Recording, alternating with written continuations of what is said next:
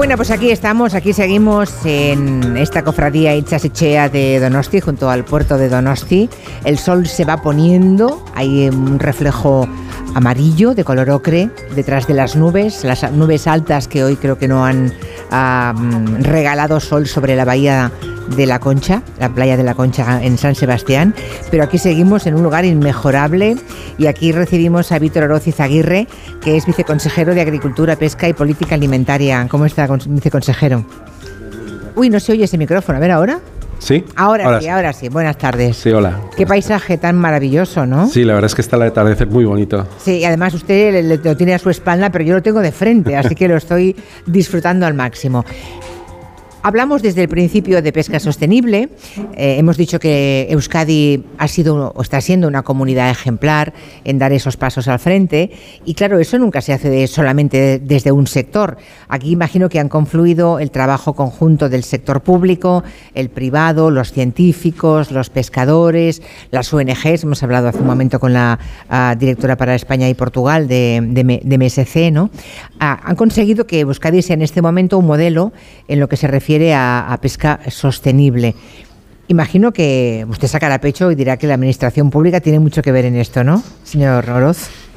Bueno, la administración pública es imposible que haga algo si no tiene la alianza de todos esos agentes que mencionaba, ¿no? Si realmente no tenemos a los científicos alineados con las ONGs, en este caso con MSC, y luego sobre todo el sector privado. El sector privado es el, el, que tiene un mérito yo creo que más importante porque es el que tiene que adaptar sus hábitos de trabajo y sus, eh, su forma de, de, ver la pesca incluso y, y, yo creo que el que realmente tiene mérito es, es el sector privado. Y luego a los que hay que convencer, sin embargo, ¿no? No habrá sido...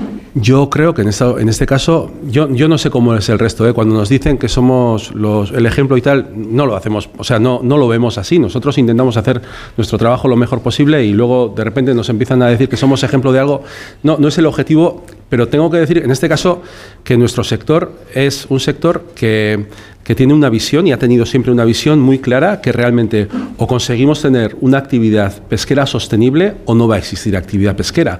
Entonces, ah, porque hay gente que no es capaz de ver más allá de su día a día, ¿no? no pueden mirar a final de siglo que no, no, tengamos rape, por ejemplo, o merluza o, o no, anchoas. ¿no? ha sido necesario convencerlos, han sido ellos los que han tirado en gran medida y yo estoy muy orgulloso de, de tener un sector como el que tenemos, que es un sector puntero. Y nosotros hemos intentado poner las condiciones, mm, lo importante es no molestar mucho e intentar ayudar en lo que se pueda y luego creo que MSC nos ha dado la posibilidad de tener una referencia y un sello al que identificarnos con unas prácticas sostenibles, porque es muy difícil decir qué es sostenible, ¿no? El mérito de ponerle a la sostenibilidad un marco, yo creo que es un mérito muy grande y es suyo también. Entonces, bueno, lo de la administración, pues estamos para echar una mano y apoyar a la gente en las cosas que son importantes y hacerlo todos juntos. Yo creo que los que han escuchado hoy este programa desde cualquier rincón de España ya le hemos, ya le hemos metido, digamos, el veneno, ¿no? El buen veneno en este caso de buscar el sello azul cada vez que vayamos a la pescadería, ¿no? Porque además eh, es tan fácil como que el consumidor también tire de ese carro, ¿no? También tenemos que comprometernos como consumidores. En estos momentos la, es el, el, consumidor o la persona, la persona consumidora es aquella que tiene la mayor capacidad de cambio en muchísimas cuestiones. Nosotros, con nuestra capacidad de elección de compra, somos capaces de cambiar el mundo. Nosotros, consumiendo MSC, somos capaces de orientar todas las pesquerías existentes a MSC y a una pesca sostenible. Nosotros, consumiendo ecológico o consumiendo Euskolabel, somos capaces de hacer que un sector exista y otro que las prácticas igual no son tan adecuadas, pues no, no florezca. Entonces, tenemos un poder muy importante como consumidores en la mano y a veces no lo utilizamos. Lo que pasa es que de uno en uno no somos conscientes del poder que todos juntos, sin embargo, ah, podemos arrancar y podemos conseguir, ¿no? Pero en tiempos de neoliberalismo a ultranza en el que se defiende siempre el individualismo, quizá no somos conscientes de cómo la unión es siempre la fuerza. Y muchísimos millones de consumidores, escogiendo un camino determinado, marcan las cartas del futuro y obligan a cambiar para bien en este caso. Totalmente de acuerdo. Mm. Si realmente, si el consumidor opta, bueno, yo primero sí quería hacer un, llamamiento al consumo de pescado, que, las cantidades están bajando. En España sí, es curioso, aunque somos el país que más pescado consume, están bajando. Están bajando. Y el pescado es la proteína más saludable que hoy en día podemos encontrar y es, es, un, es un producto de primera necesidad. Y ya dentro de eso, evidentemente, tenemos que conseguir que ese pescado sea saludable y sea MSC y que, busquemos pues realmente esa pesca que haga posible que en el futuro sigamos teniendo pesca. Con lo cual, en ese sentido, MSC es una labor fundamental la que hacen y es un sello que tenemos que apoyar todos. MSC es la que acredita y avala que determinados pescados ¿no? pues tengan esa garantía y industrias lleven ese sello azul, ¿no? que es lo que garantiza que han sido retirados o extraídos del mar o de los océanos de manera sostenible. ¿Qué, mm, qué especies han conseguido recuperar en los últimos tiempos? Bueno, en estos momentos que estuvieran, digamos, en peligro. Bueno, tenemos la anchoa. La anchoa es, un, es una especie muy importante para nuestra flota. Eh, aparte de sus calidades gastronómicas, recordar que en los años 2000 estuvo a punto de desaparecer. Y me acuerdo, me acuerdo, sí. Hubo, la, pesquería se, se, paró durante cuatro años y se, se, ha conseguido recuperar. Hoy en día tenemos a nuestro centro tecnológico, a ASTI, eh, haciendo un seguimiento muy directo y bueno, tenemos datos de biomasa bueno, muy buenos, entonces se ha recuperado totalmente pero evidentemente para que no vuelva a pasar eso hay que tener un control muy grande.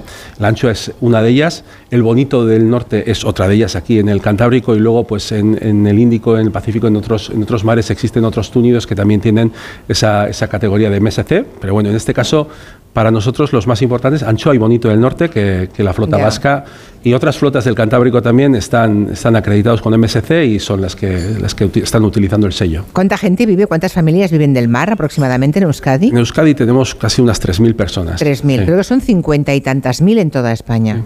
Está bien, es una aportación importante para ser un sector que aparece tampoco en los medios de comunicación. Antes lo hemos comentado, ¿no?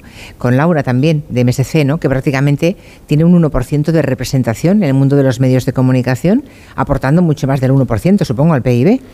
No sé si mucho más, pero... Eh, en, el caso de Euskadi es un 2% el un 2%, no sé en toda España... Pero bueno, en todo caso es cierto que hay algunos sectores que tienen un carácter eh, mucho más importante en su impacto que solamente el económico, y el pesquero es uno de ellos. Y el pesquero, en nuestro caso, el carácter que le damos en el gobierno vasco al sector de la pesca es de un carácter estratégico, y es cierto que no tiene un impacto en el PIB tan grande ni en el, ni en el empleo, pero tiene otra serie de elementos de mantenimiento de la actividad en las zonas costeras y, la vinculación a la gastronomía y el que tenemos la necesidad de obtener una, una, proteína de primera necesidad, en este caso del mar, esto no lo haríamos si dependiésemos de otras flotas.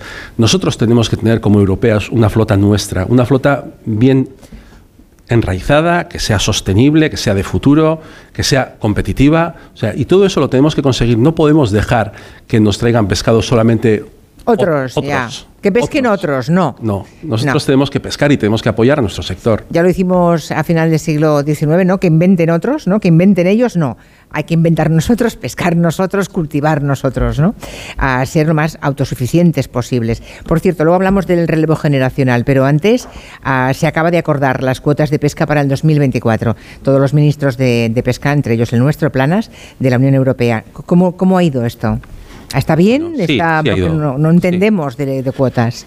Bueno, ha ido, ha ido bien. Eh, por ejemplo, el Bonito del Norte ha tenido una ampliación de casi un 25%, de un 23%, lo cual es, es una especie importante para nosotros y está bien. La anchoa se ha mantenido, pero ya tenemos unas cantidades importantes para poder capturar. Se ha reducido un poquito la cantidad de, de, de verdel, de caballa, en torno a un 5, casi un 6%, pero bueno, también estamos en... Es cierto que hay algunas pesquerías que tienen otras problemáticas, pero en cuanto a reparto de cuotas está bien. Se ha conseguido aumentar algo lo que sería la, la merluza del Cantábrico, un 10%, está, está bien. Se ha reducido un poco la, la, merluza de, la costa francesa, que es la que, de la que dependen nuestros, nuestros eh, rastreros de, de, Ondarroa, con lo cual, bueno, ahí tenemos un, pequeño... No todo es bueno siempre. No todo es bueno, pero bueno, en general hacemos una valoración positiva. Y el relevo generacional, porque imagino que también es un elemento, es un factor que para el viceconsejero de, de pesca es importante. ¿Convencen los padres, las familias que se dedican al mar tradicionalmente de que sus hijos sigan? No es fácil. ¿eh? Eh, no, en, el sector, en el, sector primario, eh, cada vez que abordamos cualquier aspecto de los diferentes sectores primarios, del sector primario, vemos que hay una enorme dificultad de que los hijos sigan con la tarea de los padres. No es fácil y en Euskadi además tenemos una problemática añadida que es que tenemos otros sectores económicos que son muy atractivos. Toda la industria, por ejemplo, es un sector muy atractivo y nos pasa muchas veces que, bueno que los jóvenes pues optan por, por otros sectores. Pero es cierto que poco a poco en los últimos cinco años hemos tenido hemos tenido un programa donde embarcamos a los jóvenes en los en, las embarcaciones para o sea, habéis hecho becas o algo así me, parece oír verdad habéis hecho becas sí se llaman becas Ichasoratu y los jóvenes se embarcan para conocer cómo es la actividad de primera mano porque claro no es lo mismo estudiar la teoría y luego ir a, a una fábrica o embarcarte, que ya es una cosa muy específica. Ahí tenemos unos 125 jóvenes han pasado estos cinco, estos cinco años. Yo creo que es un dato muy interesante. vamos a tener que seguir haciendo un esfuerzo importante. La formación dual, donde hay, hay práctica y teoría junta por parte de formación profesional, también se ha implantado. Es una, es, es una cosa novedosa hace dos años. Poco a poco iremos viendo estos resultados, pero bueno, realmente es un tema muy complicado, pero es un tema que poco a poco bueno, se, están consiguiendo algunos resultados. Es que necesitamos un sector primario, necesitamos un sector pesquero, necesitamos agricultores, ganaderos, agricultoras y ganaderas, y eso realmente vamos a tener que hacer todos un esfuerzo. Y ahí lo importante que decimos es, hay dos factores. Uno es la rentabilidad. Tú necesitas ganar dinero en tu actividad, pero la otra es el prestigio social. Necesitamos prestigiar y qué hay más importante que el trabajo de esas personas que nos ponen alimentos para nosotros y nuestras familias. Entonces, muchas veces creo que no somos conscientes de que lo que comemos y lo que bebemos lo están mm. produciendo unas personas que, que tienen un trabajo que además es, es, muy complicado y tenemos que prestigiarlo. O sea, que ocurra como los cocineros. Los cocineros hasta hace 30 mm, años no tenían prestigio social y de pronto se han convertido en los reyes del mambo, ¿no? De pronto eh, mm, se han codeado con las élites, con lo mejor del planeta, son requeridos en universidades, en doctorados. Ser hoy un buen cocinero es de un enorme prestigio social o sea, se pueden cambiar las cosas. Sí, ahí tenemos un ejemplo muy claro y otro que tenemos en Euskadi también que creo que es muy interesante es el tema del pastoreo. O sea, ser pastor hasta hace no muchos años era eh, un, oficio con poco, con poco prestigio. ¿Y de pronto? De pronto, bueno, tenemos una escuela que lleva eh, casi, bueno, 25 años ha hecho el año pasado, que es la Escuela de Pastores de Aránzazu, que ha estado en el santuario y allí todos los años se forman entre 10 y 15 jóvenes que se dedican al pastoreo y saben elaborar queso, hacen ibiazábal, otro tipo de quesos, se forman mucho y poco a poco, pues ganando premios internacionales y consiguiendo, porque el reconocimiento te lo dan. Tú, aun por mucho que quieras, si no, si no te lo dan, no tienes el reconocimiento. Entonces, se ha conseguido que ese reconocimiento haga que ser pastor hoy en día en Euskadi sea un oficio más que digno están muy bien posicionados y muy bien considerados. Ganan concursos internacionales, venden sus productos de forma directa, sacan un rendimiento mayor que aquellos que venden la leche a la industria. Es decir, hay algunos canales de comercialización además muy adaptados a eso, con lo cual el prestigio social, necesitamos dar prestigio a nuestro sector. Pues mm, me ha encantado esa, esa última parte, agradecemos a Víctor Oroz Aguirre, viceconsejero de Agricultura, Pesca y Política Alimentaria, que haya venido a vernos y me guardo unos pocos minutos para hablar con Miren Garmendia, porque si los pescadores, el mundo de la pesca es bastante invisible, las mujeres que trabajan dentro de ese mundo, en el sector primario, todavía más invisibles. ¿no? Así que vamos a preguntarle muchas cosas, las que podamos, a Miren Garmendia. Viceconsejero, gracias. Hasta otro día. Gracias, por invitarnos. Adiós.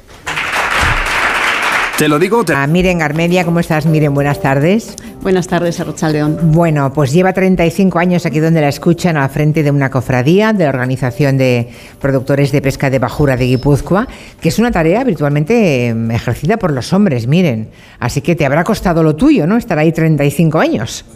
Bueno, pues sí, cuando empecé yo creo que era una de las únicas mujeres que estaban eh, como secretaria de cofradía o de federación de cofradías, pero la realidad es que hoy en día estamos mucho, muchas mujeres. ¿Ahora sí? Y por lo menos en Guipúzcoa es minoría el hombre, ¿eh? solo tenemos a un secretario y el ¿Ah, resto son mujeres, o sea que algo vamos avanzando. Me voy a venir a vivir a País Vasco, ya lo veo, ¿eh?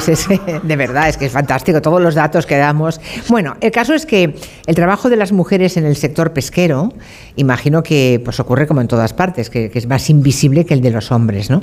En general en el sector primario es así. Y siempre las mujeres del sector primario han trabajado como la que más, luego doble jornada, ¿no? Y es como si no hubieran estado presentes en el desarrollo de esas zonas pesqueras. ¿Es tan injusto? Sí, es injusto, esa es la realidad ¿no? de, las mujeres, pero bueno, realidad que yo creo que en estos últimos años está cambiando, todavía hay mucho que, mejorar y, que, y mucho trabajo que hacer, pero yo creo que cada vez más la visibilidad de la mujer está ahí y bueno, no tenemos más que ver a nuestras rederas, o sareguillas. Bueno, rederas, empacadoras, nescatilas, ¿no? Efectivamente, luego hay muchas mujeres que llevan también las cuentas de, nuestros barcos y, están involucradas también, bueno, hace años, ahora ya no, eso se hace a través de las lonjas y las cofradías, pero antes eran las que se ocupaban de vender y de la economía de esos barcos, con lo cual el papel de las mujeres ha sido y es eh, muy importante. Yo creo que hay que ponerlo en valor y bueno, nosotros desde aquí intentamos hacerlo, ¿no? Eh, cada vez que tenemos la oportunidad. Bueno, este lugar donde hacemos el, programa, esta cofradía Hechas Echea, la Casa de los Pescadores, ¿no? Más o menos se quiere decir. es un centro que han creado las cofradías precisamente para contar un poco eh, su tarea, ¿no? Para difundir un poco, ¿no? Aquí se puede venir a comprar pescado también. ¿O no? Eh, pescado no, eh, productos elaborados con nuestro pescado. Vale. Eso sí. Vale, eso, sí que se puede comprar aquí. Sí, se puede comprar. Tenemos aquí una tienda aquí en la entrada, si habéis tenido ocasión de, verlo, donde tenemos eh, productos elaborados con, nuestro pescado. vale. hay productos cofradía, con la propia marca de, la casa, y luego productos de conserveras o de, o de empresas que, trabajan con nuestro pescado y hacen productos estupendos. ¿Y el proyecto va bien? Ha salido, ha salido, porque a veces uno tiene un proyecto en la cabeza, ¿no? Se pone algo en marcha y no acaba de, funcionar, ¿no? Bueno, pues yo creo que con este proyecto estamos consiguiendo eh, grandes logros, ¿no? Eh, el objetivo principal de este proyecto es dar visibilidad al sector, porque antes hablábamos, hablabas con Víctor, ¿no? De, Del relevo generacional, o sea, ningún joven va a optar por un sector que no conoce, ¿no? ¿Tienes una profesión. Tengo tres hijos, sí. ¿Y qué? ¿No quieres saber eh, nada de la pesca? Pues es una pena, porque porque no, no han tenido la oportunidad de, optar por la pesca. Tú cuando vas a un instituto y te hablan de las distintas oportunidades eh, o salidas profesionales que tienes, eh, mis hijos no, nadie les ha hablado de la pesca. Ya. Nadie les ha hablado de la pesca y estoy no puedes, segura que aquí, no puedes eh, proyectar tu futuro en, algo que nadie nunca te ha mencionado. Y que no conoces, ¿no? Y que no, y que no trasladamos ese conocimiento a nuestros hijos. Y luego, eh, si conocemos algo, son las noticias eh, que vemos y siempre salimos a, las noticias a hablar de, los problemas que tenemos y a protestar. Cuando hay un temporal y mueren cinco. Efectivamente. Es terrible, claro. Pero yo que, que bueno, siempre digo a mis arranchales, yo es que he salido a pescar muchas veces con ellos porque cuando estoy comiendo con ellos, cuando estoy en reuniones con ellos es que la pasión con la que transmiten su oficio, eh, llevan una vida muy digna con sus familias, han, han, sido capaces de, también alimentar a sus hijos y tal, y yo veo mucha pasión y mucha alegría por este oficio. Entonces, eso hay que transmitirlo. El problema es que no lo transmitimos. Entonces, lo que pretendemos con este con Cofradía Echasechea es eso, dar a conocer y acercar el sector a, nuestra juventud, a nuestra sociedad. y desde el conocimiento, después, esos jóvenes podrán optar por por este oficio. Un oficio en el que se gana dinero y se puede vivir muy dignamente. Claro, y por eso también estamos haciendo este programa desde aquí, ¿no? Para difundir precisamente esa idea y nos sumamos a ese proyecto que, tiene la cofradía. Se puede ganar la vida dignamente. Lo que ocurre pues es que es un trabajo, la idea que tenemos, la imagen que tenemos es un trabajo muy duro, ¿no? Eh, sí, pero hay otros trabajos ah, también duros y, seguro que en tu trabajo también tienes momentos duros, ¿no? Pero no hablamos de eso, ¿no? No, no hablamos de la dureza de otros No, el tema es que te puedes ganar bien la vida y si sabes y puedes disfrutarlo enormemente. Es que las condiciones del trabajo en la mar, por lo menos eh, desde que yo empecé hace más de 35 años a hoy, han cambiado mucho, han mejorado mucho las tecnologías, todas las inversiones. Nuestros barcos están también tecnológicamente súper preparados. Entonces, esas condiciones han mejorado mucho, pero eso, de eso no se habla, ¿no? Hablamos. Nosotros aquí desde Cofradía Echea es lo que intentamos dar a conocer. También se está ganando muy bien hoy en día, eh, por lo menos en nuestros barcos. Hay barcos que, igual ganan menos, pero nuestros barcos en los últimos años, las pesquerías, como hemos dicho, sí. Eh, están sois apuntadísimas al tema de MSC, o sea, sois de los de pesca sostenible entre los dientes, vamos. ¿eh? Efectivamente, y eso nos está permitiendo tener unas pesquerías saludables y también es muy importante, no es cuánto se pesca, sino cuánto se gana con eso que pescas. Entonces también desde aquí lo que estamos haciendo es un trabajo por poner en valor nuestro producto y nuestro pescado, de manera que se venda lo mejor posible para que el arranchal, el pescador, tenga el máximo rendimiento posible que le permita eh, vivir Vivir dignamente, claro, porque además se trabaja nueve meses al año muchas veces como máximo, ¿no? También, efectivamente. Y luego, bueno, pues en primavera, por ejemplo, eh, los fines de semana están en casa. Incluso hay veces que eh, ha habido campañas en los que tres, eh, solo han trabajado tres, cuatro días de la semana. En verano, lo más duro igual puede ser. Cuando no se trabaja se cobra igualmente, claro. Sí, sí, claro. Es que los Claro, pescadores ganan en función de lo que pescan y del valor de la pesca. Entonces, digamos, comparten los ingresos de la pesca, tanto el trabajador, el pescador y el, y el armador. Entonces, es muy importante para todos el pescar bien y vender bien ese pescado. Y es en lo que estamos trabajando nosotros. Pues a ver si ese mensaje hemos sabido eh, difundirlo en esta tarde de radio con la fuerza con la que lo expresa y con la contundencia y la convicción Miren Garmendia, directora de la Organización de Productores de Pesca de Bajura de Guipúzcoa. Miren, muchísimas gracias por venir aquí. Gracias. Muchas gracias a vosotros. Gracias. Vamos al tiempo de las noticias y abrimos el gabinete.